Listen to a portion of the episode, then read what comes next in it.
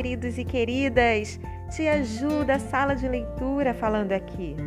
E depois de um tempinho de pausa, nós estamos de volta com a quarta temporada do podcast Imagine. Para essa temporada, eu trouxe o livro Betina, de Nilma Lino Gomes, uma autora que também é professora e adora usar as histórias para ensinar.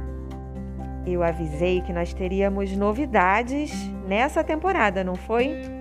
Então, eu convidei mais gente para me ajudar a contar essa história. Na verdade, eu convidei a turma 1401 inteirinha. Nesse primeiro episódio, você vai ouvir a minha voz e as vozes das alunas Maria Eduarda, como Betina, e Lilian, como a avó. Também tem a voz da professora Tatiana, que fez a mãe de Betina. Eu espero que você curta bastante esse episódio. Vamos ouvir?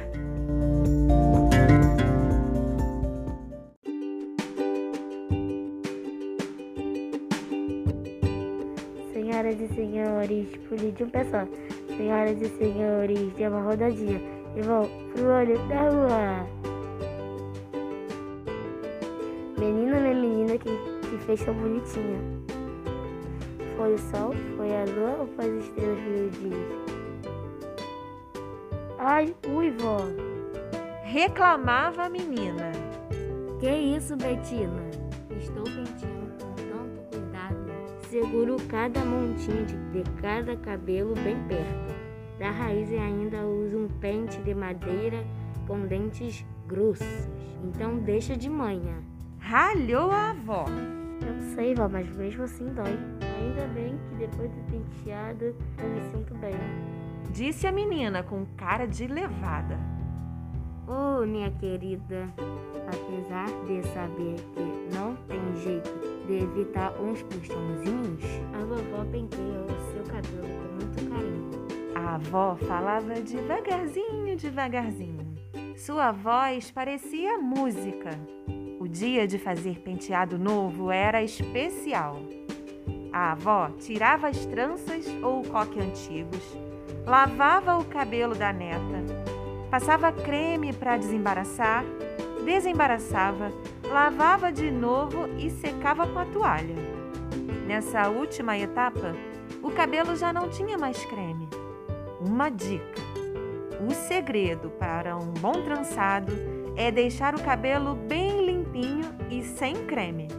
Evita caspa e facilita o manusear dos fios. Depois de todas essas etapas, a avó sentava-se em um banquinho, colocava uma almofada para Betina sentar-se no chão, jogava uma toalha sobre os ombros da menina, dividia o cabelo em mechas e ia desembaraçando, penteando e trançando uma a uma com uma rapidez incrível. Enquanto trançava, avó e neta conversavam, cantavam e contavam histórias. Era tanta falação, tanta gargalhada que o tempo voava e no final o resultado era um conjunto de tranças tão artisticamente realizadas que mais parecia uma renda. Quando a avó terminava o penteado, Betina dava um pulo e corria para o espelho. Ela sempre gostava do que via. Do outro lado do espelho, sorria para ela uma menina negra com dois olhos grandes e pretos como jabuticabas um rosto redondo e bochechas salientes, cheia de trancinhas com bolinhas coloridas nas pontas. Adorei essas, pô! Ficaram ainda mais diferentes. Gritava a menina enquanto pulava no pescoço da avó, dando-lhe beijinhos. Chega, chega, ai, ui! Você está me sufocando, sua danada. Vou lhe fazer cócegas se você não parar.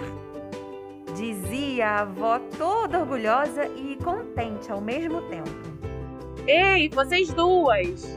Gritava a mãe de Betina lá de dentro de casa. Que gritaria é essa? Sei quem é mais criança nessa história. A avó e neta começavam a rir. Betina sussurrava no ouvido da avó.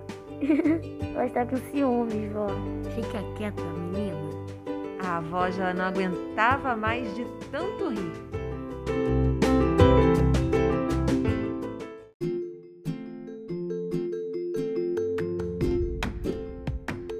Ai, que delícia essa coisa de avó e neta, não é? Tem alguma coisa que você goste de fazer com alguém da sua família? Alguma coisa que seja só de vocês dois? Brincar, cozinhar, fazer penteado, como na nossa história. Pensa aí, depois você me conta.